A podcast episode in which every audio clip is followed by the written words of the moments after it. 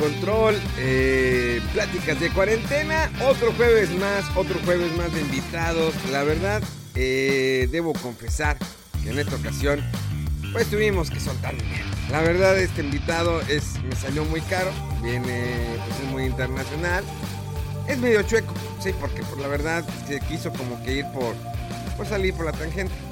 Oye, ¿sabes qué? Pues tenemos que negociar y todo eso, entonces la vi un poquito difícil, pero pues al final, al final se dio. No como se daría tan fácilmente la mole cuando le pones un, buffet para pues, alimentar su hambre. Pues bueno, otro tipo de hambre. La verdad digo, estoy muy contento porque esta persona yo la conocí pues en la mesa reñoña. Entonces lo conocí y dije, chis, ¿él quién es? Empecé a seguir su carrera, todo lo que ha hecho, cómo ha despegado, hasta dónde ha llegado. Y la verdad me sorprende mucho porque es su personalidad, su manera. Y sobre todo los. Eh, había en sus historias de Instagram, había días que me clavaba bien cañón, que ya quería que fuera la siguiente semana, que eran las noticias. Estaba muy, muy, muy cagado eso. La verdad me, me, divertía al momento de que cómo las anunciaba. Mejor ya les digo quién es. El señor Cojo Feliz está con nosotros el día de hoy.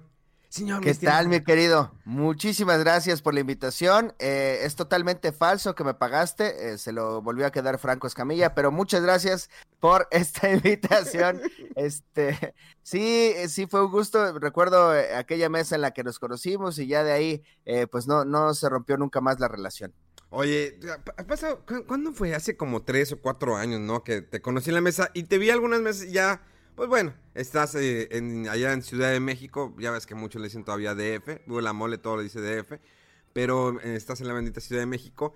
¿Cómo ha sido tu carrera? A ver, yo quiero entender, ¿cuándo empezó todo este rollo con la comedia? Quiero ser estando pero, quiero pararme enfrente de la gente y, hacerlo reír. ¿Eras de los que, dicen que de chiquito lo hacía reír a la gente o algo así? Sí, la verdad es que sí, de morrito me aprendía los chistes de Polo Polo y se los contaba a, la familia ahí en las, en las pedas de mi papá. Entonces, como, hijo, ven, ven, ven, cuéntales el chiste de Polo Polo, el que te sabes, el de los animales. Me acuerdo que era como mi chiste estrella, contar el de los animales, que es uno en el que los animales van y le reclaman a Dios por cómo los hizo, que la jirafa dice, ve, pinche coyote que me hiciste, ya ni la chingas, así como que le van a reclamar a... Ah, cierto, es buenísimo, pues es, que uno compraba los cassettes de Polo Polo, bueno, pues no había CDs y discos en aquel entonces, pues eran los cassettes, ¿no? Ajá, entonces mi papá como que nunca tuvo reparo en escucharlos enfrente de mí, o sea, sí los guardaba Ah, como que me dejaba escucharlo si él estaba supervisando, ¿no? Para ver qué cara ponía yo cuando decía coger Polo Polo y yo así de, ay, este, ah, ¿qué significará eso? o sea, entonces, pues como que en ese sentido mi, mi papá siempre fue muy abierto en, en, las palabras altisonantes. Tal vez a veces, eh, todavía en estos contenidos que hago, a veces sí abuso un poquito de ellas, pero trato de, de irlas dejando porque luego, luego siento que ni hacen falta para hacer reír. Pero bueno, eh, y ya de ahí siempre tuve la vena cómica, siempre tuve, o sea, en mi familia siempre se consumió comedia. Eh, yo me aventaba todas las barras de la comedia del Canal 2 a las 10 de la noche, que salía eh, Humores los Comediantes, Laura Pico, este, la familia Peluche. Bueno, no era la familia Peluche, XH Derbez, este, y etcétera, que era el horario para los papás que Hey, Dave. Yeah, Randy. Since we founded Bombus, we've always said our socks, underwear, and t shirts are super soft. Any new ideas? Maybe sublimely soft. Or disgustingly cozy. Wait, what? I got it. Bombus. Absurdly comfortable essentials for yourself and for those facing homelessness. Because one purchased equals one donated. Wow, did we just write an ad? Yes. Bombas. Big comfort for everyone. Go to bombas.com slash ACAST and use code ACAST for 20% off your first purchase. Trabajaban y que querían ver una, una comedia, pues eso era los momentos que teníamos al final del día de, trabajo de mi padre y de mi mamá. Nos quedábamos viendo la, las toda la barra de comedia. Pero, pero, yo sí sentía, o sea, cuando yo veía comedia, yo sí entendía, no, no solo entendía el chiste, sino entendía cómo lo habían escrito. Bueno, yo sentía en mi mente que me podía imaginar cómo fue que se les había ocurrido ese chiste. No sé si me estoy explicando. O sea, como que sí le veía el truco al mago, decía, ah, esto de seguro pensaron en esto para hacer el chiste. Es, es algo que me, Ya, que- ya. o sea, que, que yo sentía. Entonces, eh, pues siempre, siempre, siempre ahí la comedia. De hecho, pues eh, hice declamación, hice co- como cosas de público, siempre hice de morrito. Pero crecí pensando que yo quería ser actor porque, porque veía películas mexicanas y decía, no manches, qué chingón actuar, qué chido actuar. Pero el día que conocí el stand-up, el día que me enteré que estaban haciendo stand-up, que fue en 2011, y estaban diciendo, no, pues estamos haciendo comedia de, de lo que nos pasa y de nuestra vida. Yo acababa de salir del cáncer, yo, este, pues ya tenía como el bastón incorporado a mi vida, como algo nuevo. Y yo dije, bueno, pues tal vez, tal vez el, el platicar sobre el- cómo es quedarse cojo sí puede funcionar para estos güeyes que están haciendo la nueva comedia que trata sobre, sobre nosotros mismos. Entonces, ajá, y me aventé y me enamoré de ahí para siempre. Te- Tengo una pregunta. La, la etapa del cáncer, ¿qué tan... eh, ¿Fue muy difícil? O sea, como que vivir eso y decir, tengo esto. Es raro. La verdad sí es raro porque, o sea, a veces te, le va ganando en la carrera la, la proyección que lo que realmente está pasando. O sea, desde el, desde el día que me enteré de cáncer, pues para la familia y para, para mí en particular, pues fue un golpazo. Entonces, pero la verdad es que no estaba al borde de la muerte. O sea, sí es, sí había que tratarse, sí era peligroso y sí, pero nunca estuve al borde de la muerte y la palabra está tan satanizada o la enfermedad está tan satanizada que pues eh, en cuanto escuchas cáncer dices, no, pues ya valió, pues vamos vendiendo sus cosas, ¿no? De este chavo. Y, y no, la, la verdad es que nunca estuve así, este, postrado en la cama. Las quimios sí son una putiza, sí, sí es, sí es algo fuerte, sí es algo que, que no le recomiendo a nadie, o sea que no se lo deseo, pero ya que estás ahí, solo es como vivirlo, o sea, solo es pues tratar de pasar. No puedes hacer mucho más que seguir tu tratamiento y ya, o sea, solo es estar ahí. Difícil de, eh, pues físicamente sí es, pero es más del espíritu, ¿no? Más de, de... Yo sí creo que hay una diferencia entre estar enfermo y, bueno, sí, saberse enfermo y estar enfermo el que sepas que tienes una enfermedad no tiene por qué significar que, que te sientas enfermo. O sea, yo, yo me sabía diagnosticado, pero trataba de no vivir el- la vida como enfermo. ¿Tenías miedo? O- o- sí, claro. eh, Es que por ahí de la quinta quimio ya era cuando ya estaba val- valiendo madre el, el cuerpo. Y, y- y cuando te ves al espejo y estás, este, pues todo sin cejas, sin pestañas. Y, o sea, sí, creo que el, el golpe con el espejo era de lo fuerte, porque no te pareces mucho a la persona que solía ser. O sea, ya, ya, ya quedaba realmente muy poco. Yo era un, un joven de 21 años y verme así sí era como, ah, su pinche madre. O sea, sí es, sí, sí me, o sea, sí, sí te, te cala o te, te abruma verte cómo, cómo te ves de, de jodido.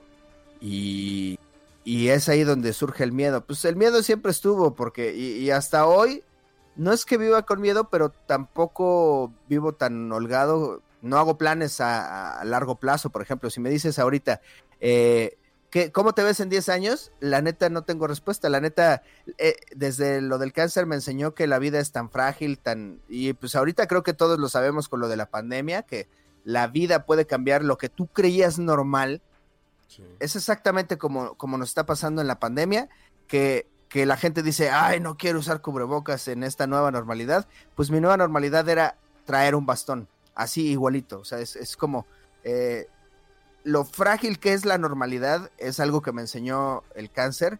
Y por eso ahorita mm, en la pandemia pues ya no lo sufro tanto, ¿no? Digo, bueno, pues otra cosa que ya cambió y simplemente es también me gusta verlo como en videojuegos. Yo sé que te gustan esos ejemplos.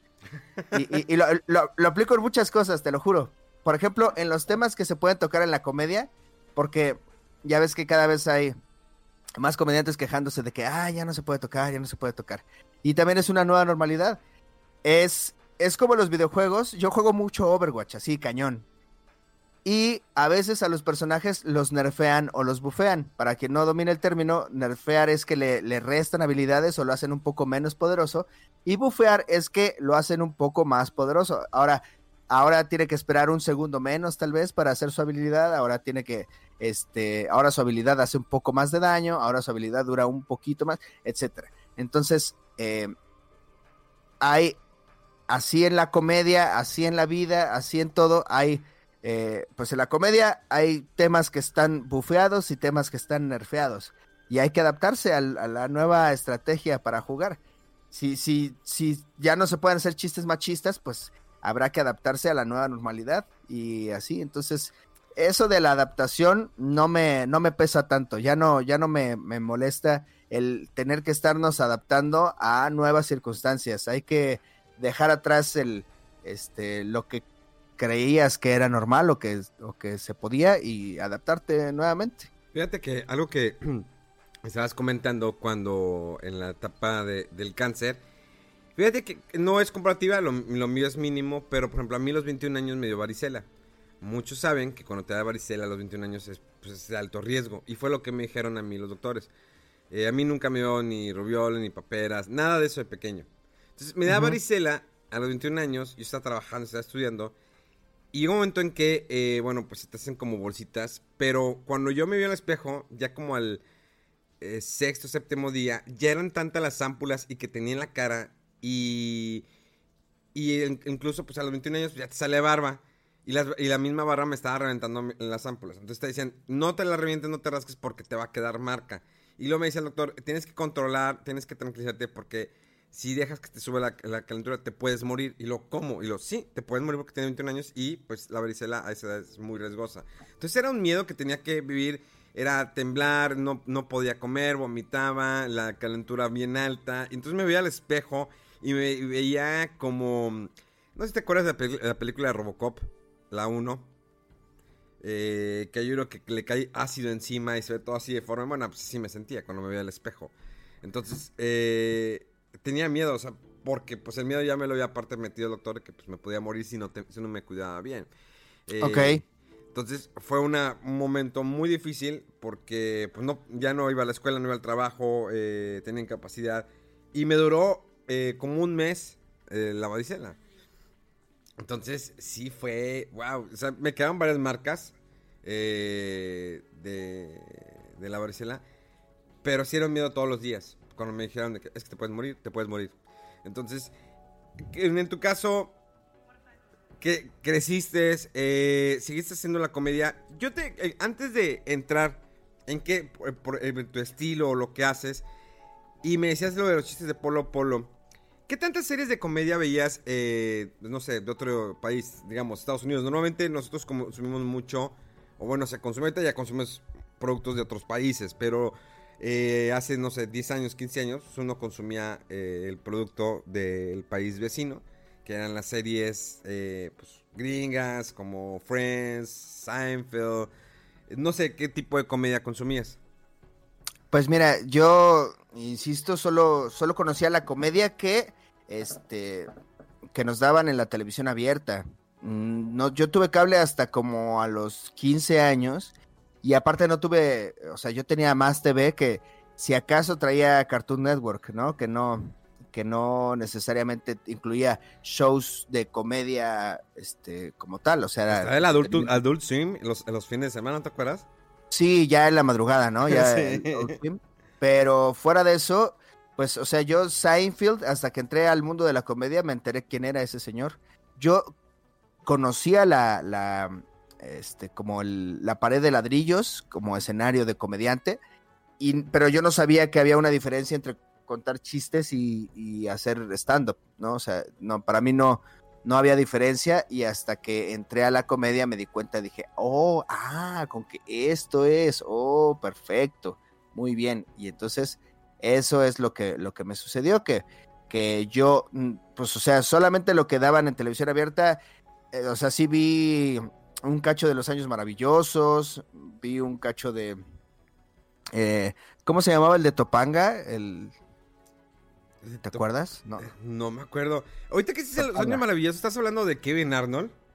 Sí, O sea, una, no, no sé si te pasaba cuando veías Los Años Maravillosos. Dices, no la cagues, no la cagues, por favor, no tomes esa decisión.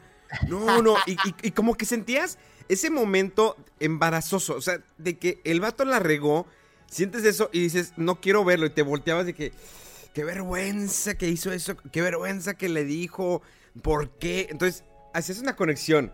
O sea, que Venano, Los Años Maravillosos estaba genial porque realmente te hacía sentir esa, es- es- esa, eh, ese feeling cada vez que estabas viendo un capítulo.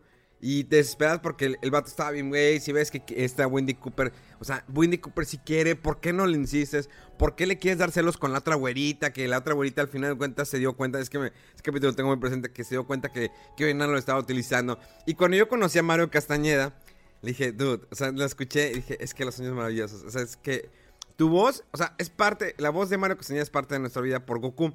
Pero le dije, Sí. pero tu voz es más parte de mi vida porque crecí con los años maravillosos. Y escuchar tu voz cada que empezaba el capítulo y durante el capítulo era de que, wow, y, y conocerte en persona está de que no te pases. Sí, eh, sí me pasó que igual, o sea, la verdad recuerdo poco de los años maravillosos, pero sí me acuerdo que también era, era de esas épocas en las que sí se reunía la familia a ver la televisión, que era una Cosa que se hacía eh, en familia. Ahorita, la verdad, es, es poco común que te sientes con tu familia y dices, a ver, vamos a poner algo que a todos nos guste. Es complicadísimo, o sea, porque hay tantas opciones y que si yo quiero ver una serie de superhéroes que se están, que son super cochinos y que, que matan personas civiles por, por daño colateral, eh, pues tal vez mi mamá quiera ver cualquier otra cosa y mi papá cualquier otra cosa. Y antes, antes no se podía eso, antes era lo que hay, es lo que hay, y únete y, y convive con tu familia, y eso estaba chido.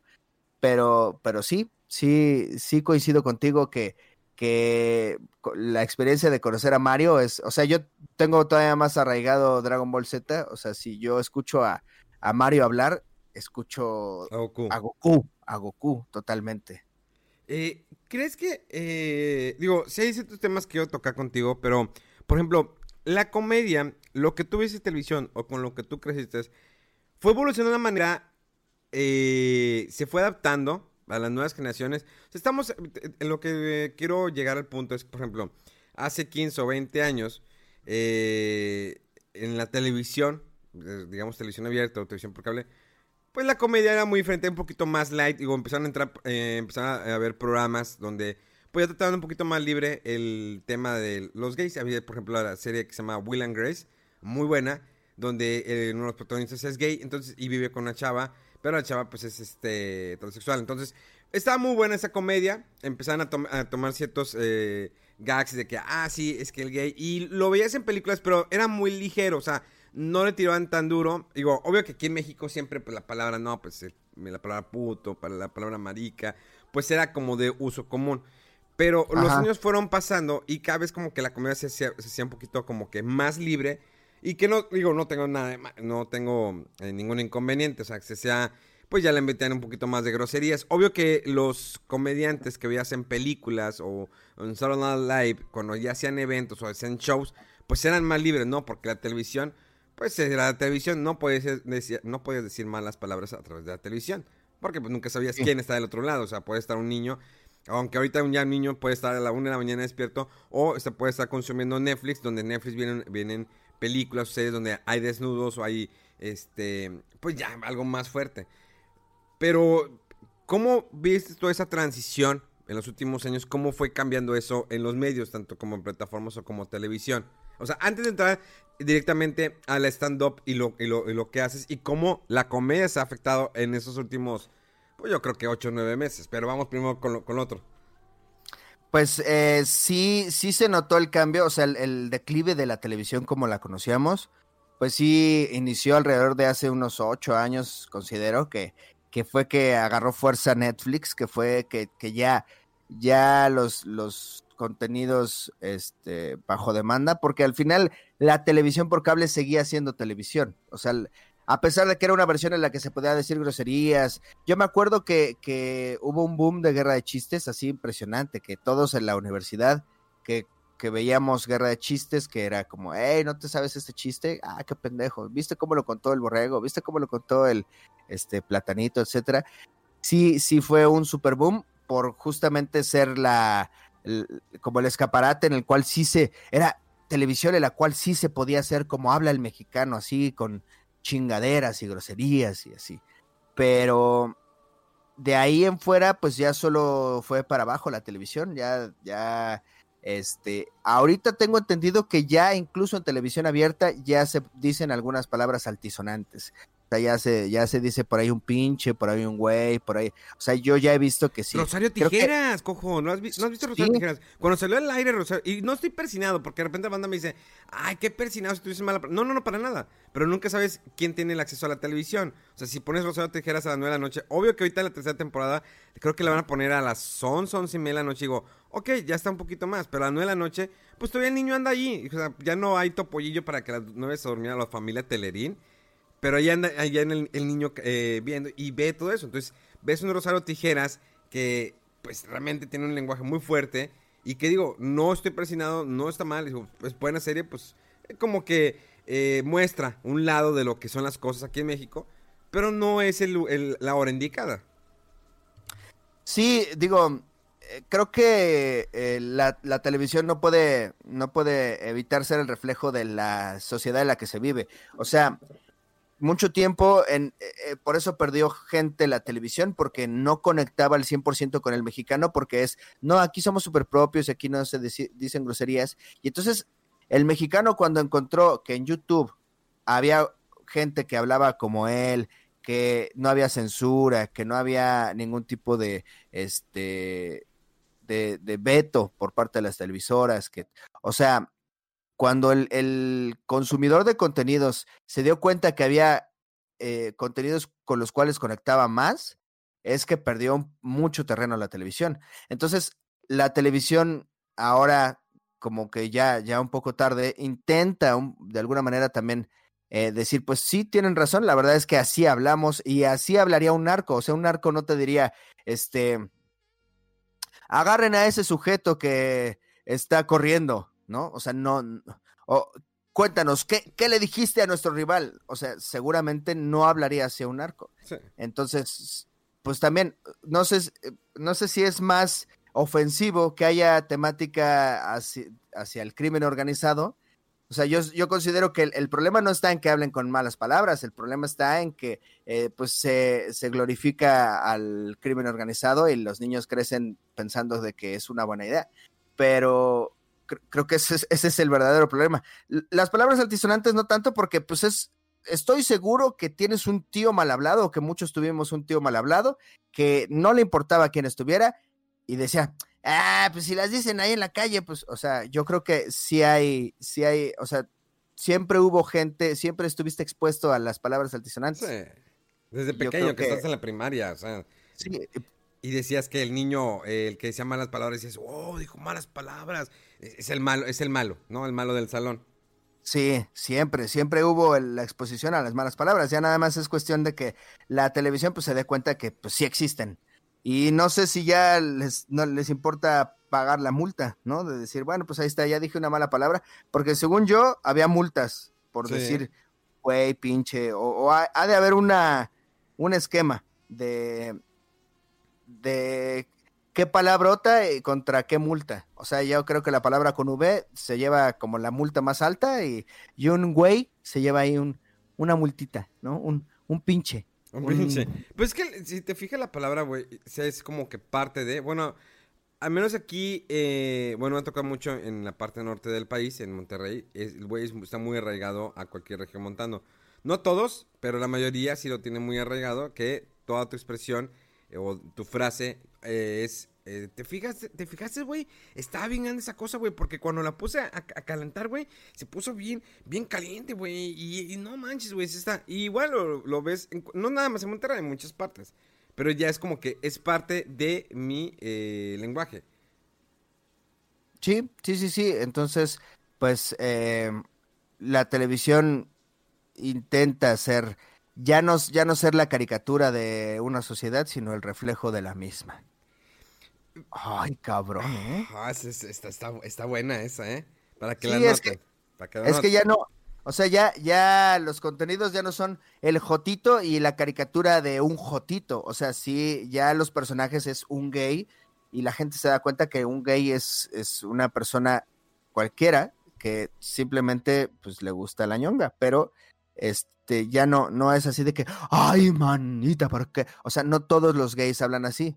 Y, y, la televisión poco a poco ha ido a, abandonando esos estereotipos porque igual la gente se dio cuenta que pues es solo una, una parodia, una caricatura de la sociedad, no es, no es realmente como son. Pero eso es un tema bien complejo, mi estimado Memo Hierbas. que, que, que, también tiene que ver con la comedia de que eh, los cuentachistes por eso perdieron chamba, porque pues contaban situaciones ajenas totalmente. O sea, si en un bar entra un gangoso, pues bueno, o sea, es posible, pero muchas veces eso no pasó. Y ahorita eh, el, estando pero, o la ventaja que ha tenido el estando pero, es que la gente dice, es que eso sí pasa y eso sí es cierto. Eso que estás diciendo tú, sí es cierto. También los memes, eso es, o sea, tu cara cuando este, estás en casa de tus suegros y el meme refleja lo que tú realmente vives, por eso, por eso es que funciona un meme, por la conexión, por la, por la, el vínculo que generas con lo que estás viendo y que dices, eso que estoy viendo sí es cierto, lo voy a compartir. Es, es un poquito en lo que radica los contenidos y, lo que, hace que funcione la comedia. Eh, ¿Polo Polo era cuenta chistes o era estampero? Eh, ¿Te acuerdas que Blade era, era el, el, vampiro que podía caminar de día? Era sí. el, el, híbrido. Sí. Yo creo que Polo Polo justamente es eso. Es el eh, las premisas. Mira, las premisas de chiste clásico le funcionaban para conectar con todo el público y hacía un stand-up que, pues, la verdad era bastante bueno. Y, y, muchos coinciden con que todo, todo lo de Polo Polo era cómo te lo contaba y ya muchas veces el remate era una cagada. O sea, el remate tal vez ya todos no lo sabíamos o, o no sorprendía, pero lo que era realmente cagado de Polo Polo era su este, su, cómo lo contaba o todo lo que te decía, todas las observaciones que tenía alrededor de la premisa de un chiste ya existente. En, los, últimos, eh, el último año uh, ha habido pues, ciertos cambios. O sea, antes de tocar, llegar a la pandemia, cómo le ha cambiado la vida a muchos, sí, sí, no, sí, a demasiados. Eh, y no nada más en México, sino a nivel mundial. Pero la comedia, el, hubo un, momento en que empezó el boom del stand-up, ¿sí? Bien cañón, empezaron a llegar muchos comediantes, bastantes. O sea, yo creo que sí hubo un, un muy fuerte. Y algunos que se fueron hacia arriba y siguen haciendo presencia. Digo, yo te considero como uno de ellos. Digo, te digo, te conocí, dije, pues, ¿quién es él? Ah, pues es el del bastón. Y ya, empecé como que así tu carrera. Y te digo que era muy fan de lo que haces en Instagram con lo de las noticias. Y tenemos en las noticias. Entonces está muy, muy chido lo que estabas haciendo. Eh, y, pero, ¿cómo fue en ese momento ese, ese, boom? O sea, se amontonaron, o sea, empezaron a salir a cuenta que como que levantaban las piedras y vámonos, salieron muchos. ¿De ¿Los estandoperos? Sí. Sí, sí, salieron montones. Es que, este, pues no sé, en cuanto se, se dio a conocer que ya existía stand-up, pues todos los comediantes de closet que había dijeron, es mi momento. Y, y, y creo que eso también ayudó mucho a que creciera el stand-up, que tú en tu ciudad, haz de cuenta, yo soy comediante de la Ciudad de México y ya llevo dos años de trayectoria. Entonces tú en tu ciudad, este, Guadalajara, dices, oigan, también queremos que haya stand-up acá bueno, yo, yo comediante de Ciudad de México, voy, doy un taller y cuando te gradúes, tú, en tu ciudad, vas a llevar a 10 personas a que conozcan el stand-up. O sea, sí, sí, el stand-up sí se llenó de manera piramidal. o sea, cada, porque la gente que se gradúa de un curso de stand-up obliga, porque realmente obliga a que vayan 10 o 15 personas a consumirlo en el día de su graduación. Y de esas 15, tal vez 7 se la pasaron bien y dicen, bueno, voy a seguir a más comediantes. Y entonces así, a razón de eso, es que hemos crecido.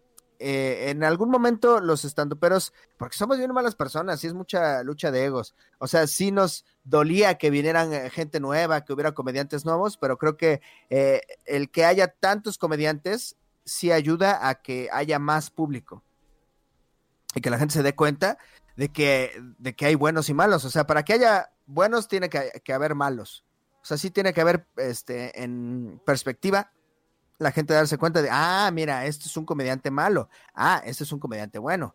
Entonces sí se necesita que haya de todo, mi estimado Memo Hierbas. O sea, sí, sí, yo sí creo que, que, que ya está tan sólido el movimiento que un comediante malo no afecta al movimiento. O sea, no, no es como que, porque al principio sí estábamos así de, güey, todos tenemos que dar un buen show, güey, porque pues nadie, nadie conoce el stand-up y hay que estar explicando a cada persona que, que viene al, al, show a decirle, bueno, esto no son chistes, son más bien como monólogos de risa, ¿qué tal? Y había que explicarlo. Y esa plática sí me la aventé pues los primeros dos, tres años. Pero ahorita ya está en un nivel en el que un comediante no le haría daño al movimiento y al grado que pues incluso han sido cancelados algunos colegas, este Richie con el tema del chiste del niño o, o Mau Nieto con el tema del machismo y aún así eh, pues no no ha habido no ha este, como amenazado la integridad del género del género de stand up comedy. Y eso pues ya es, es decir mucho. Ahora eh, por ejemplo hacer comedia o stand up eh, tiene que ser, o sea, es como que una palabra general, eh, una pregunta general, eh, con malas palabras. O sea, realmente no, se puede hacer comedia limpia. O sea, digo, yo veo muchos, eh, ya digo, te he escuchado a ti, te he escuchado a Alex Fernández, Loboski, diferentes, Franco Escamilla, la, bueno, la mole es un asco, pero bueno, de todas maneras. Eh, Cristian, pues no se le entiende qué dice. he escuchado de diferentes comediantes, así como en Estados, en Estados Unidos también. O sea, por ejemplo, Eddie Murphy o Chris Rock, que es muy, a veces muy grosero. Pero, por ejemplo, un Seinfeld, con Seinfeld, pues yo nunca lo he escuchado decir malas palabras. Bueno, crecí con su serie. Y no es como que lo pongan comparativa y comparar a nadie, para nada. O sea, me gusta la comedia de Seinfeld, ¿sí? Pero eh, muchas veces digo, ok, realmente el comediante tiene que recaer en el uso de malas palabras. Y es, voy a lo mismo, a repetir, no es que esté persinado. Sí, eh, mira, no, no es necesario. La verdad es que no es necesario. Eh, a veces usamos las, las palabras altison altisonantes como, como muletilla. O sea, tú estás hablando y es, este, el otro día venía caminando y en eso un pinche policía. Entonces, a veces son como, ah, un poco sobradas, ¿no? Las, palabras altisonantes y, hay que procurar que, tu comedia no, radique en eso, o sea, que no dependa totalmente de las malas palabras, porque el día que te inviten a la televisión abierta, aunque ya tengan un poco más de permiso, pues, y me pasó, ¿eh? Me pasó que, ok, a ver, cuéntate uno de tus chistes y yo, chale, es que todos, todos dependen de una, de una grosería, o sea, siento, hasta uno mismo siente que pierde fuerza la frase y sí, o sea, ¿se puede ser chistoso sin decir malas palabras? Sí. También es cierto que hay palabras que tienen una carga que ningún otro, eh, que ninguna otra palabra no altisonante tiene. O sea, no es lo mismo decir e ese pendejo. Ajá. Pues sí, pendejo. No sé si podía decir palabrotas aquí. Bueno, o sea, no, no, la sí, palabra... es libre, libre, libre, libre. Ok, no, entonces la palabra pendejo difícilmente tiene un equivalente no altisonante, ¿no? O sea, eh, porque tonto, menso, bruto, eh, ah, ninguna tiene esa carga que, que, sí tiene la palabra pendejo.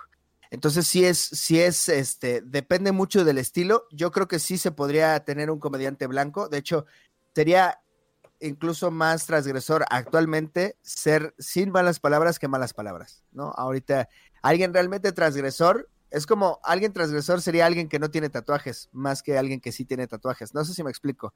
Sí, que sí. eh, en algún punto el tener un tatuaje era lo transgresor y ahora es, es, tan mainstream que lo transgresor es no tener. Igualmente las palabras altisonantes es... Eh, es que digo así palabras altisonantes porque grosería es, es un acto, o, o sea, es una... Grosería es no saludar también, ¿no? O sea, no saludar, está un círculo y si no te saludo a ti, ya te hice una grosería. Entonces, por eso digo palabras altisonantes, porque soy mamón. Pero bueno, este... no, está bien, está bien, está bien, está bien. Está bien. Válido. Sí, y, y pues eso, ojalá, ojalá me diera a mí el cerebro para hacer comedia sin decir malas palabras. En los, los últimos meses, digo, eh, ¿qué tan difícil ha sido cuando los ataques, ¿no? Que si tocas este tema, que si tocas, hay un comediante, no recuerdo el nombre, no sé si has escuchado el término, bueno, el programa que, se, que era de Monty Python, una comedia ya inglesa. Eh, sí. De hecho hay una película que se llama En Busca del Santo Grial y esos comediantes son cuatro y ellos mismos hacen diferentes papeles y como no había presupuesto para eh, eh, pagar caballos, rentar caballos, pues utilizaron unos cocos. Entonces cuando iban en, la, durante la película que van cabalgando, nomás escuchabas pero con los cocos. Entonces, era una comedia muy original y uno de ellos comentó que estamos en un retroceso eh, en la comedia donde eh, estamos en una censura que ya no podemos decir los mismos chistes. O sea, antes se podía burlar de la palabra puto, de que si el jotito, que si esto, de todo. O sea, y no lo veías mal. O sea, por ejemplo, hay un chiste que de Richie O'Farrell eh, en uno de... En un stand que hizo, creo que una presentación, no me acuerdo en qué estado, Pachuca, en el estado de Hidalgo. Eh, de un niño, me dice, es que me, eh, no, es que está niño me trata con... O sea, a mí me risa, yo no, en un momento pasa por mi cabeza que el dude tiene pedos o que el vato le gusta masturbarse con niños. Sí, o sea, en ningún momento, yo me reí, o sea, me causó gracia, me, me reí demasiado, dije, ah, ok, me dio, ya, o sea, no, mi cerebro no va a dar que el vato tiene pedos, está induciendo a que haga esto, o que, digo, obvio que sí, pues la pedofilia lo hay en cualquier parte. Es algo que no se ha erradicado y pues dudo que se erradique en los próximos años. Pero me hizo reír. Y hay chistes, hay unos que son muy fuertes. Obvio que lo del platanito pues está muy fuerte cuando se burló de los niños de, la ABC. Y se le salió, ¿sí? Y pues lo sacrificaron y todo el rollo, todo. Eh, pero chistes así siempre han existido, no ahorita. O sea, en los 90 en los 80 los 70 Y era como que pues bueno, tenías una comida como la de Polo Polo, pero pues también había comida en Estados Unidos o, eh, en Inglaterra o en, otras partes. Y se burlaban. Entonces, y, ese comediante dice en un tweet que estamos en un retroceso, ¿no? Otra vez.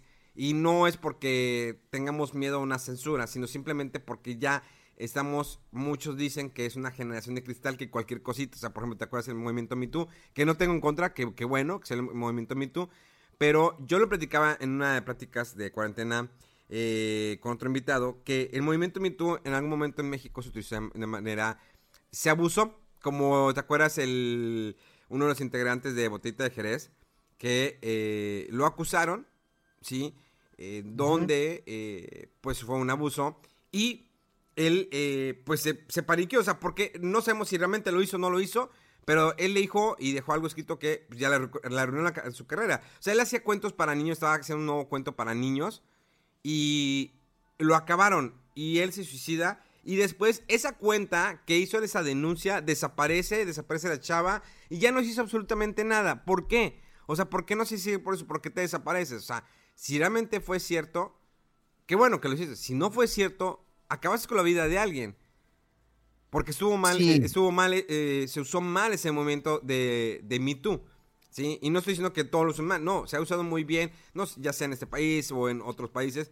Qué bueno, qué bueno que existen esos movimientos, pero hay que saber eh, cuando te dicen, eh, em, como dice Spider-Man, con un gran poder conlleva una gran responsabilidad, ¿o no? Sí, la, totalmente es el, eh, lo, lo dices bien, como dijo el tío Ben, que sí, o sea, no te dejes como mujer, jamás te dejes, no permitas que un abuso siga pasando, que, que una persona, un, pues principalmente hombre, que un hombre se siga pasando de, de reata, pues no.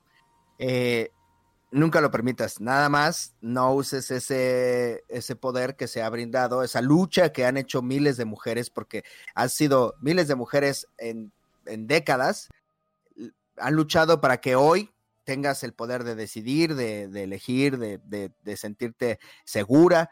Entonces, nada más no uses ese poder para arruinar una vida. O sea, nada más sería el pequeño detalle, pero sí, jamás permitas que, se pase. Y volviendo al tema de lo del, de, de, que ya no se puede hacer comedia de eso, pues por ejemplo, la misma comedia machista, la misma comedia yo sí soy fan de la de que todo depende de la perspectiva. Incluso en, eh, cuando doy taller de stand up hablo sobre el caso Platanito y les digo, a ver, Hi, I'm Daniel, founder of Pretty Litter. Did you know cats tend to hide symptoms of sickness and pain? I learned this the hard way after losing my cat, Gingy. So I created Pretty Litter, a health monitoring litter that helps detect early signs of illness by changing colors, saving you money and potentially your cat's life. Pretty Litter is veterinarian developed, and it's the easiest way to keep tabs on your fur baby's health right at home. Go to prettylitter.com and use code ACAST for 20% off your first order and a free cat toy. Terms and conditions apply. See site for details. No vamos a juzgar a una persona por el chiste. O sea, yo sí, si la persona es, hizo algo malo, persíganlo, mátenlo, hagan lo que tengan que hacer. Pero un chiste no define a la persona, entonces en, en defensa de Platanito, en este caso, pues es se veía que era un show privado. Bueno, era al menos un show para el cual la gente pagó cover, ¿ok? Sí. Ah, El, el- el contrato no escrito, el, el- lo que se hace ahí es un acuerdo no escrito en el cual tú dices, ok, yo estoy pagando este dinero para que tú me hagas reír con lo que tú consideras que es gracioso. Yo te estoy dando ese voto de confianza como público. Y aquí están estos 500 varos para que tú me hagas reír, ¿ok, Platanito? Bueno, ese es el acuerdo. Y entonces uno va con la idea de que voy a ver a Platanito, que nunca fue este, considerado por ser para niños, y, y pagas ese boleto, entonces te expones o eh, estás en un acuerdo de pues recibir lo que ese artista está creando. Y entonces puede ser que no te haya gustado, ok. Y ya que toman ese video y lo sacan de contexto y lo sacan del show, pues la gente se volvió loca porque pues sí se oye muy feo. Pero no tomamos en cuenta que está sacado de contexto, que, que ninguno de los ofendidos había pagado un cover para ver a Platanito. Entonces, eh, y de ninguna manera se estaba normalizando el, quemar guarderías, porque a veces ese es el, el pretexto por el cual se censura, ¿no? Que estás, estás normalizando cierta, cierto comportamiento que es dañino para la sociedad y eh, en los chistes en ese caso no se estaba eh, haciendo, este, normalizando como, hey, quemen más guarderías. Era un chiste de humor negro. Pero, este, pues considero que sí, que sí es, sí tiene razón la gente al, censurar al comediante porque, porque tenemos que crecer como sociedad, o sea, no nos podemos quedar estáticos y lo que en su momento no nos parecía ofensivo, ahora nos los parece porque estamos creciendo, porque nos estamos dando cuenta de que hay gente sufriendo, o sea, el, el, el que se haya quitado la palabra, bueno, eh, por ejemplo, la palabra puto, es es porque pues mucho, muchas personas, muchos gays han sufrido durante muchos años con esa palabra porque les daba miedo que se las dijeran en la primaria, porque no sabían lo que sentían, no sabían por qué se sentían así, no sabían por qué les gusta un compañero de la secundaria, si son hombres o por qué les gusta una compañera si son mujeres. Y entonces esa palabra les ha causado tanto problema y así. Y entiendo que viene de, viene de ahí el- la censura hacia la palabra, que es como, bueno, amigos, es que eh, la palabra puto es la, pala- la palabra con la que de peor manera se refiere a uno a la comunidad gay. Entonces, por eso es que nos la quieren quitar. Yo soy fan de otra estrategia. Yo prefiero que se desarticule de la carga negativa a esa, esa, a la palabra. Porque podría pasar más o menos lo mismo con Prieto. Prieto es la manera más despectiva de decir moreno, ¿no? Ese pinche Prieto. Sí. Y, yo- y yo prefiero ir, ir por la vida diciendo, hey, sí soy prieto, hey, soy prieto, sí, soy prieto, soy prieto, soy prieto, y quitarle la carga negativa y demostrar, o sea, soy prieto y soy chingón y estoy sacando adelante esto y estoy, y, y- y me esfuerzo por esto y, y nada me detiene, etcétera. De, por ejemplo, la palabra cojo es el ejemplo claro de eso. Mi estrategia es, la palabra cojo tiene cierto grado de condescendencia, incluso, este, no sé si discriminación, pero ay, lleva una carga como de lástima y no me gusta que sientan lástima por nosotros y hablo por la- las personas con discapacidad. La lástima es lo que menos nos gusta. Eh, o sea, No. nunca sientas, nunca sientas lástima por una persona con discapacidad porque no sabes qué tan asimilado tiene su condición y qué tan eh, fuerte. Muchos de nosotros, digo, la mía es muy leve, pero muchos de nosotros eh, sabemos que, que- la discapacidad también es parte de nosotros. O sea, también es lo que, lo que nos lo que nos complementa, ¿no? O sea, muchas veces el, la pierna que te falta es la, la parte que te complementa para ser tú. Entonces, eh, el cojo feliz, cuando cree, se creó esa, esa, ese- esa identidad, yo no sabía lo que estaba haciendo, pero pues me agradezco porque ahora la palabra cojo tiene menos carga negativa y hay gente que dice, no mames, yo, yo me sentía muy mal porque había empezado a usar bastón, pero veo tu comedia y ya me siento mejor. Y ya digo, yo también puedo ser un cojo feliz. Y entonces cuando me llegan esos mensajes, me hace sentir que la, que la lucha valió la pena, mi estimado Memo Yerbas, porque, eh, porque se está logrando que la gente se acepte, ¿no? O sea, creo que es justamente darle la vuelta, en lugar de, de, de, sentirse mal por usar un bastón, que digan, no manches, soy un cojo, qué chido. O sea, soy, soy uno de los cojos, bienvenido al equipo de los cojos, soy un cojo feliz, soy... Y, y todavía hay gente que, que, le causa conflicto. Mi abuelita materna se, se, decía, no le digan así, pero es que él así se dice, no, no me gusta que le digan. Y todavía hay gente que me dice, oye, ¿cómo te llamas? Es que no, no me siento cómodo diciéndote cojo. Y, y, yo les digo, no te preocupes, toda la gente que me ha conocido por el medio ya me dice cojo. O sea, ya difícilmente alguien me dice Hugo. ¿no? Si ya me conociste como el comediante, los que me conocían de antes, pues sí se quedan con el Hugo, pero los que me conocen ya del medio, pues cojo, cojo. Incluso es súper chistoso porque cuando voy por la calle y quiere alguien una foto, gritan ¡cojo! Y entonces fuera de contexto, pues estás, estás diciendo el verbo coger en primera persona. Es que este... creo que tú, eh, como figura pública, como comediante, tienes un papel muy importante en la sociedad. Y todos lo tenemos, todos los que somos... Eh, no, yo no me considero influencer y yo creo que tampoco no eres de que, ah, me considero influencer porque, pues, no sé, se me da raro que me dijeras que sí, porque te considero como un comediante, una persona figura pública, alguien que deja algo. Siempre lo he, dicho en muchas ocasiones, que fuera de que tú dejes un chiste, en mi caso, por ejemplo, fuera de que hablo de videojuegos, cómics, todo lo que hago, siempre me gusta dejar algo bueno. O sea, me gusta dejar una pequeña enseñanza, algo, algo positivo que a la demás gente ayude. Cuando tú das un mensaje, sé cuál sea el mensaje, y, llega un, una respuesta positiva que dice, oye, es que gracias a esto me ayudas. A veces llegan mensajes que, oye, es que yo te veo muy feliz con tu chica. ¿Cómo le hiciste? Es que yo, hay una chava que me gusta. Y dices, no tiene nada que ver con lo que hago, ni videojuegos, ni nada de eso. Pero le contesto, le dije, pues primero intenta ver qué es lo que le gusta, trata de platicar con ella. Entonces, así llegan de repente. A veces otra vez me llegó, oye, es que fíjate, eh, como tú, pues yo no tengo papá, mi papá se fue a temprana edad. Eh, y pues estoy con mi mamá, pero pues ya me quiero ir a mi casa. Entonces, y, y tratas de platicar con esa persona. Entonces, siempre tenemos un mensaje importante porque ahorita lo que tú me estás diciendo de que si alguien tenía un bastón, dice, hey, es que yo te veo a ti, lo que haces, y ya me... O sea, tú dejas sin, a lo mejor indirectamente dices un mensaje de felicidad, que aceptas algo que tienes y lo vives de la mejor manera, porque al final de cuentas, nosotros venimos a este mundo a vivir, a disfrutar la vida. Y como tú decías, eh, pues no vemos, no, no, no dices las cosas como que, ah, pues ¿cómo me veo en 10 años? Pues uno trata de vivir el presente. Trata, ayer durante, eh, hace unos días, cuando estaba haciendo stream, les platicaba a mis seguidores, estábamos jugando, íbamos a jugar el juego de Vengadores. Y uh -huh. no sé, me vino un momento como que de reflexión. Y durante casi dos horas estuvimos platicando. O sea, ya no jugué nada.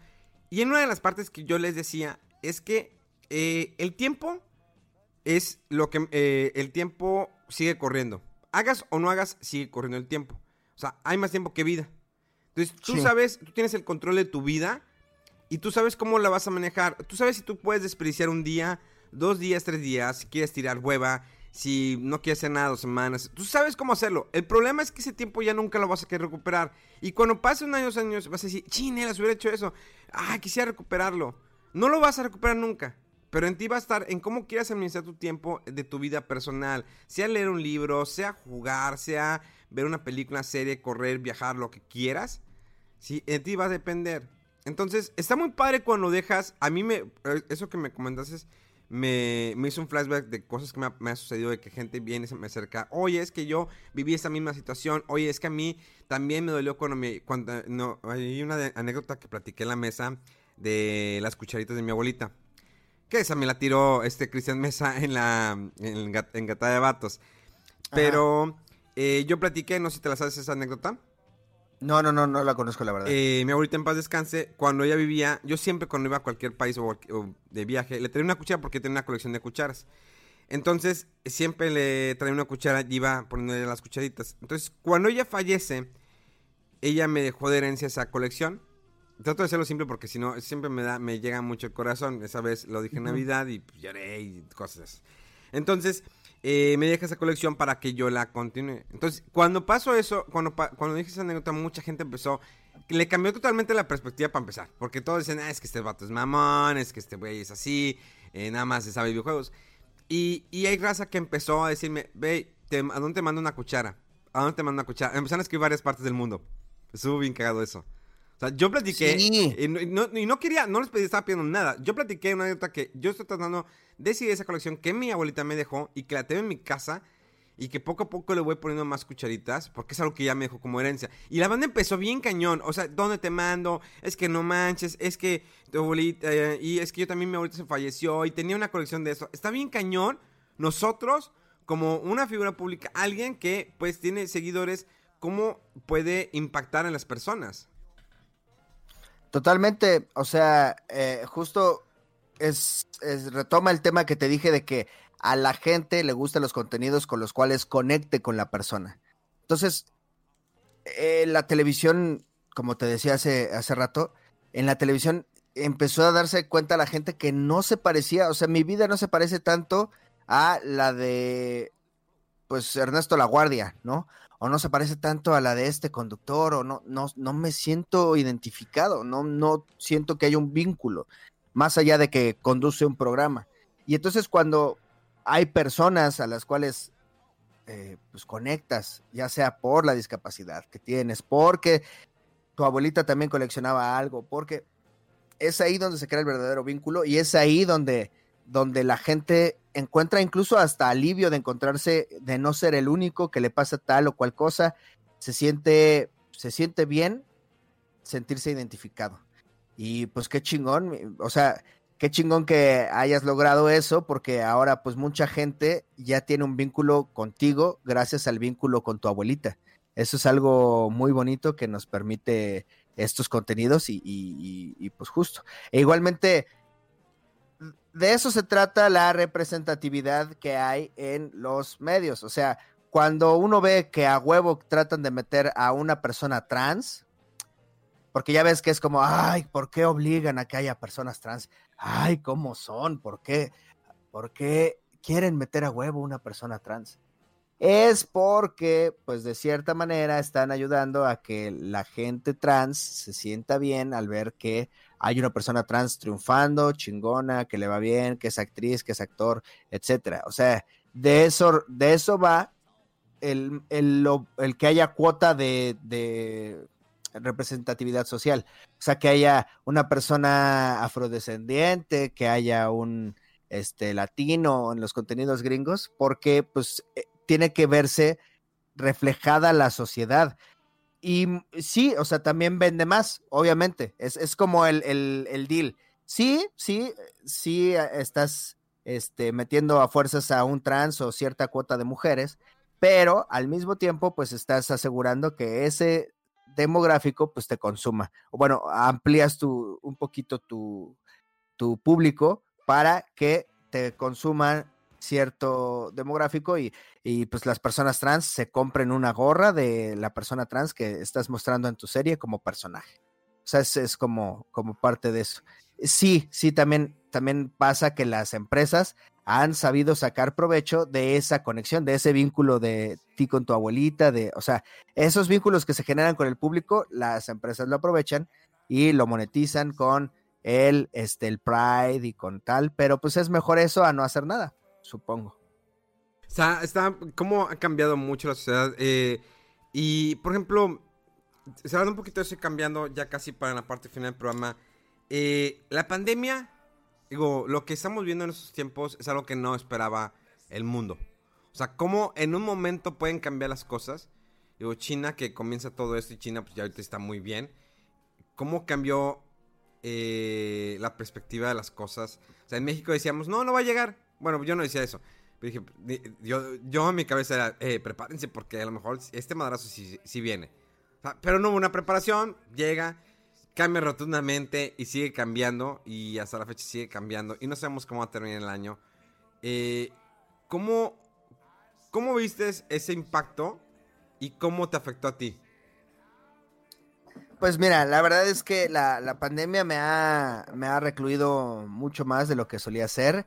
Eh, sí ha cambiado mucho mi estilo de vida, extraño muchísimo los shows, pero afortunadamente el trabajo que había detrás, o sea, los años de, de chamba que había, porque pues yo, yo, ya llevo nueve años en esto, en este septiembre estoy cumpliendo nueve años en la comedia.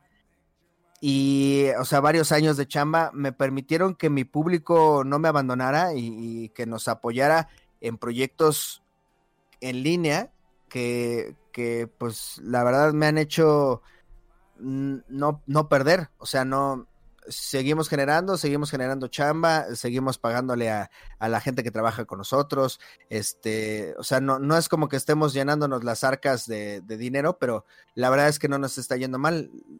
Tuvimos la fortuna de estar bien posicionados entre el gusto del público y, y que, que, nuestra calidad ha permitido que, que, nos tengan ese voto de confianza y que de vez en cuando nos, nos, nos paguen un boleto para un show en streaming.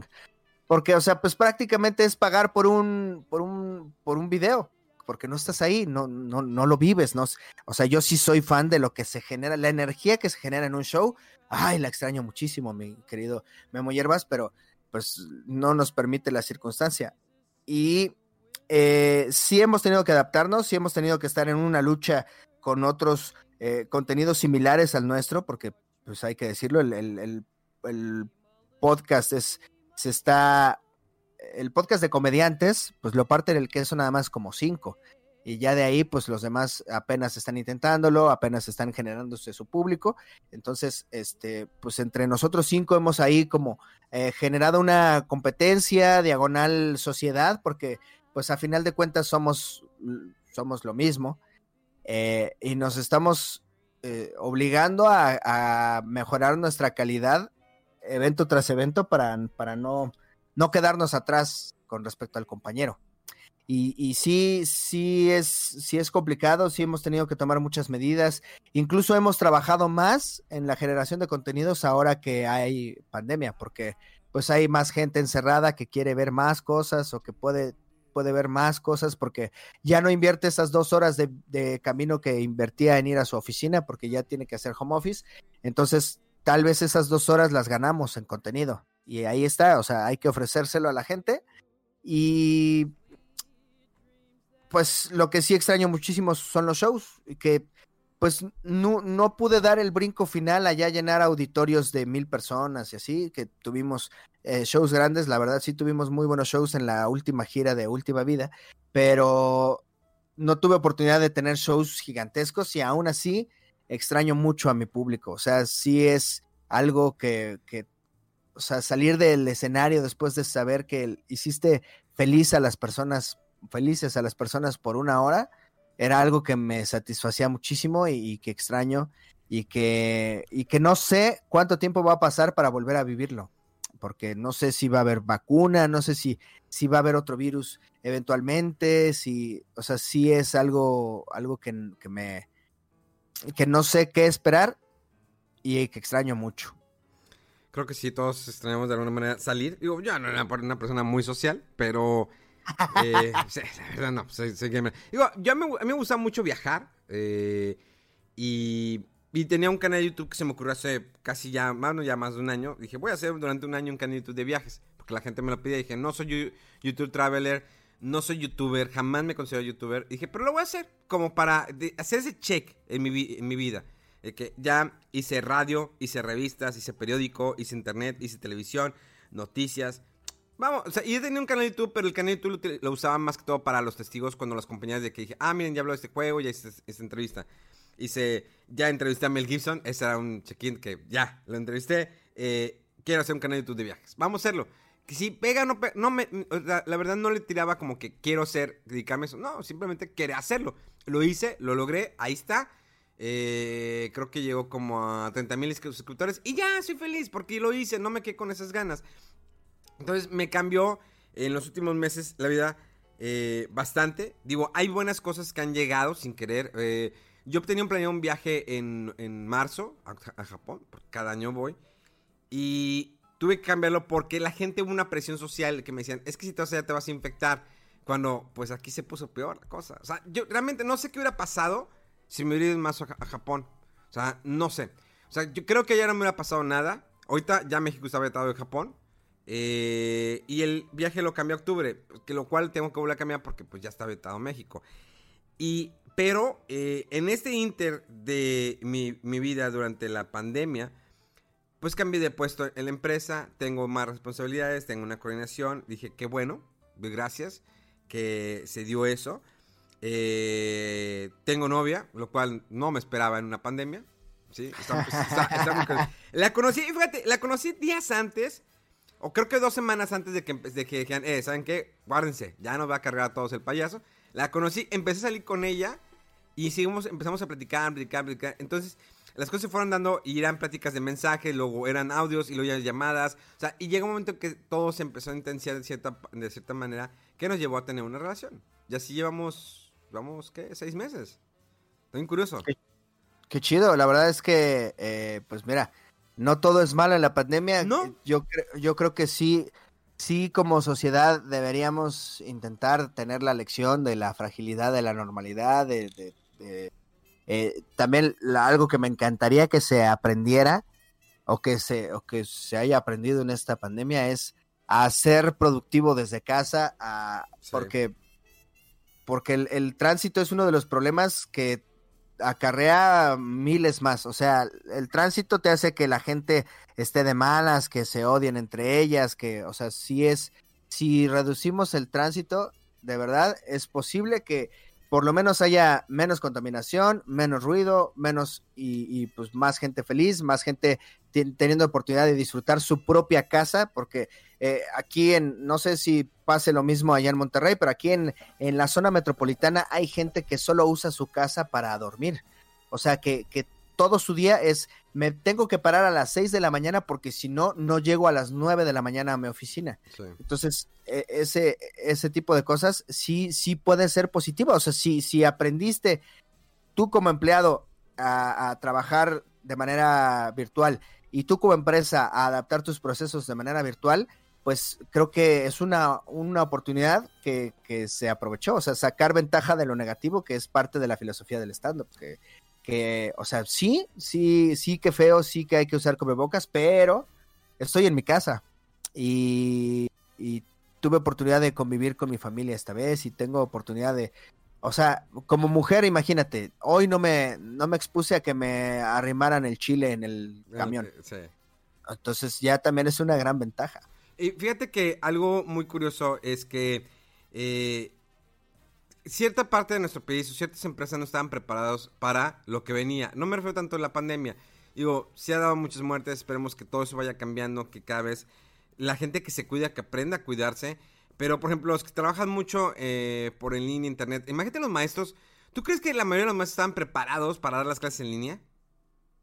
No, no, no, no, definitivamente no todos. eh, y de hecho hay mucho video, mucho meme, mucho contenido de cómo, cómo les está costando trabajo, que, que sí se escucha, sí está prendido mi micrófono, sí. Pero incluso es- algunos. Pero, Ujú. ojo, ¿eso qué nos deja? ¿A nosotros qué nos deja? Que no, que a, no- como a México como país, eh, ¿qué nos deja? Que no sabemos, que no estamos preparados para la tecnología.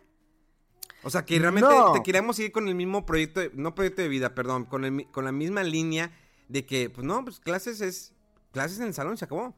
Cuando hay muchos, hay muchas es- escuelas que han adaptado el sistema en línea, o sea, no voy a mencionar marcas de escuelas, pero que hay maestrías en línea, que hay carreras en línea, pero que la mayoría de todas las, lo son las escuelas públicas dicen, no, pues así va a ser toda la vida. Es como cuando decían que las revistas eh, iban a, durar toda la vida. Las revistas, no, siempre va a, ser- a haber revistas. O sea, el negocio como por ejemplo el, el mapa, el la guía roji, no, pues toda la vida este va a ser mi negocio, los mapas.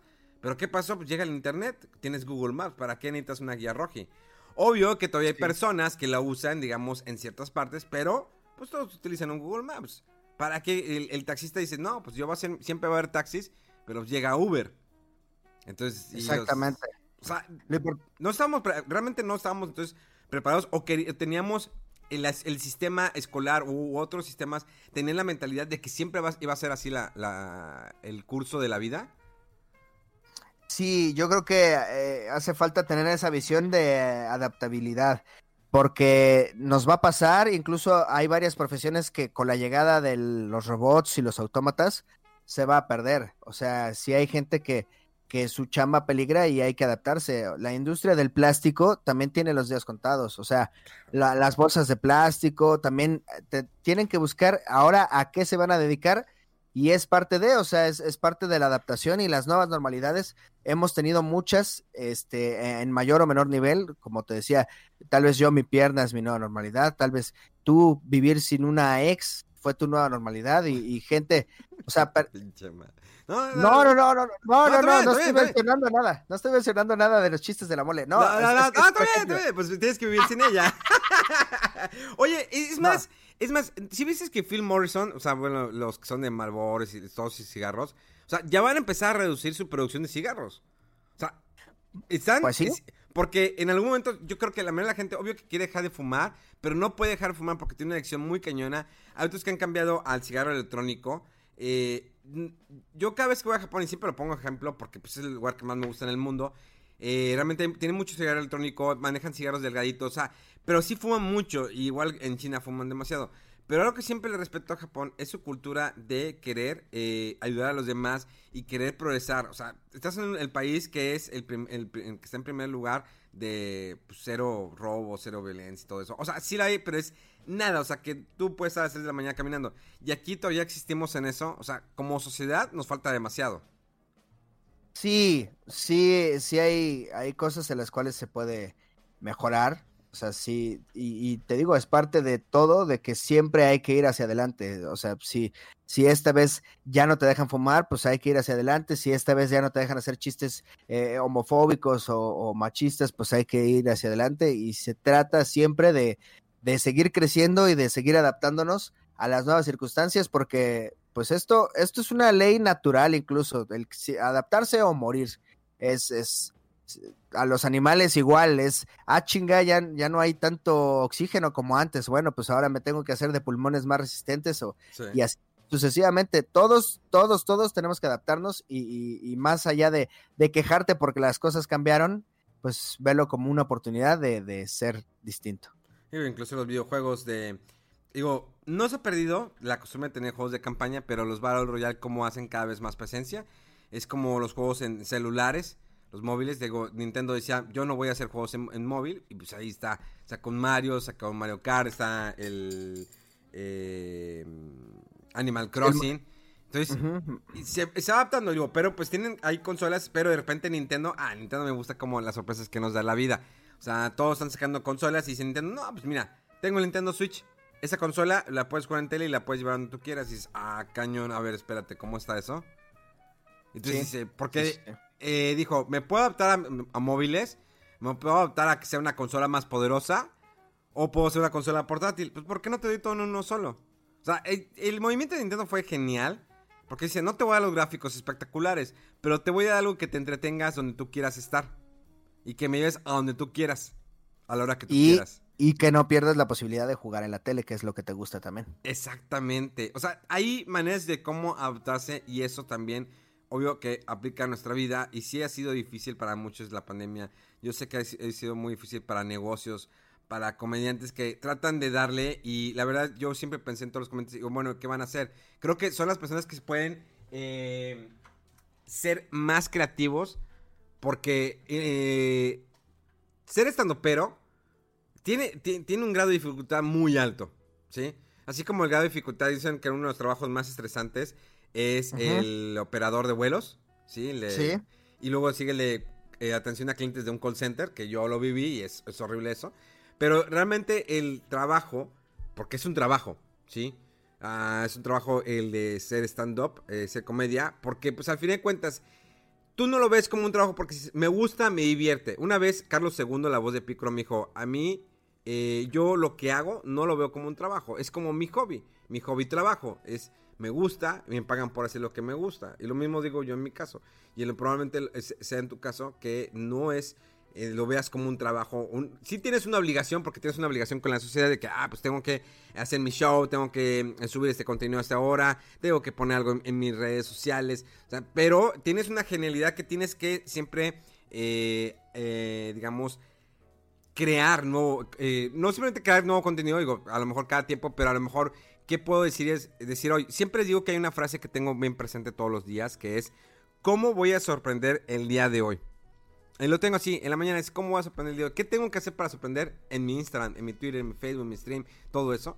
Y, y en la stand pero es, bueno, ¿cómo voy a hacerlo reír? ¿Cómo voy a hacer esto? Entonces yo creo que yo pensé que van a tener bastante creatividad para poder desarrollar muchas cosas durante esos tiempos que van a estar encerrados. Y creo que cada uno ha hecho cosas diferentes. Sí, hay cosas en común, como tú lo dices, el podcast, que muchos están, con el podcast, hay shows en línea, eh, o sus programas, o a lo mejor han hecho como que los famosos crossovers, porque pues, digo, a fin de cuentas, si, no, si no nos apoyamos, si siempre nos vamos a como un Coca Pepsi, pero en algún momento Coca Pepsi hizo algo, y cuando lo hizo sorprendió al mundo. Decían, ¿cómo? Achis, achis uno anuncia al otro, o sea, estuvo en cañón. Entonces, lo cual es válido, sí, en todos los ámbitos o compañías o, competencia.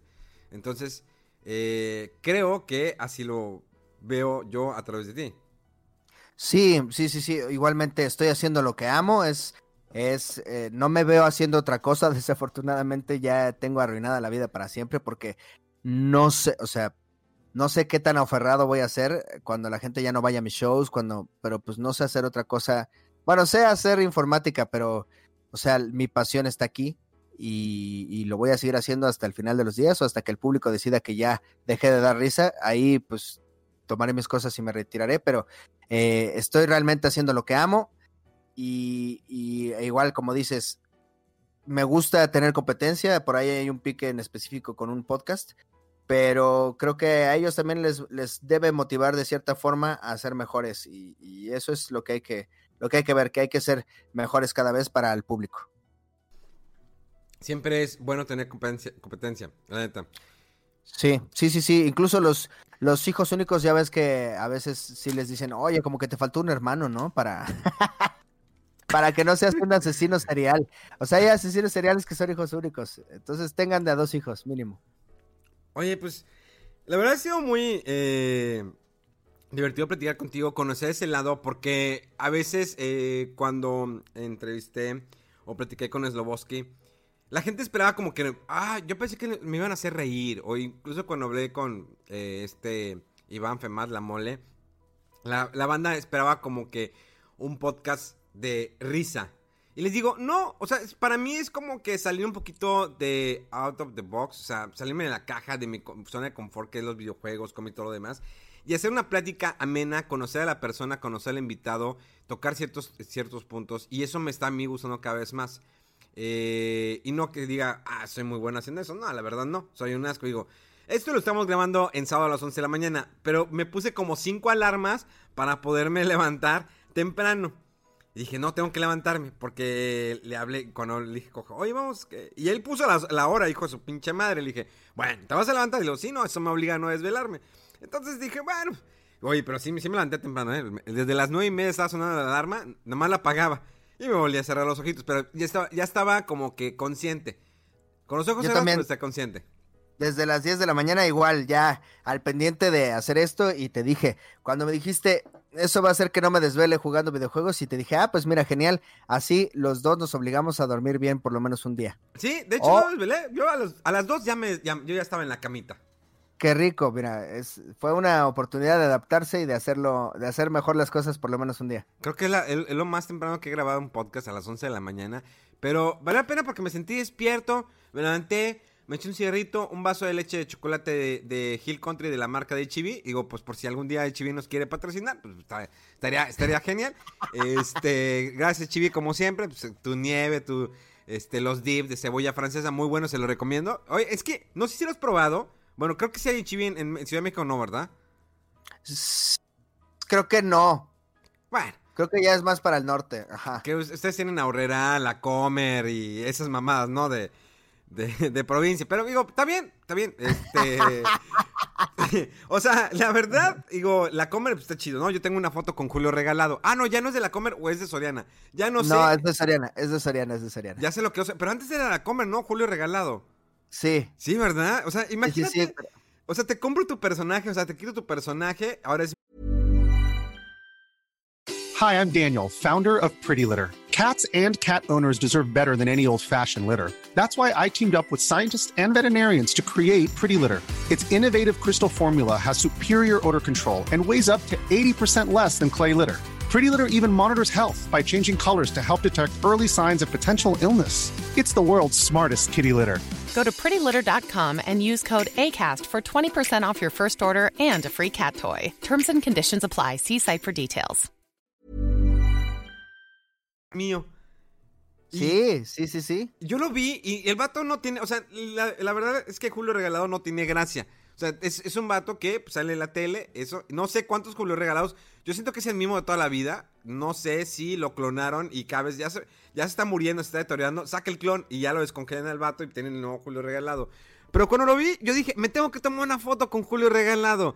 Y de hecho, hace como dos días a mi chica se la estaba enseñando y le dije, eh, aquí está mi foto. Yo te había dicho hace varios meses que tenía una foto con Julio Regalado. Es más, en esos días la voy a subir en mis redes. Tengo mi foto con Julio Regalado, papá.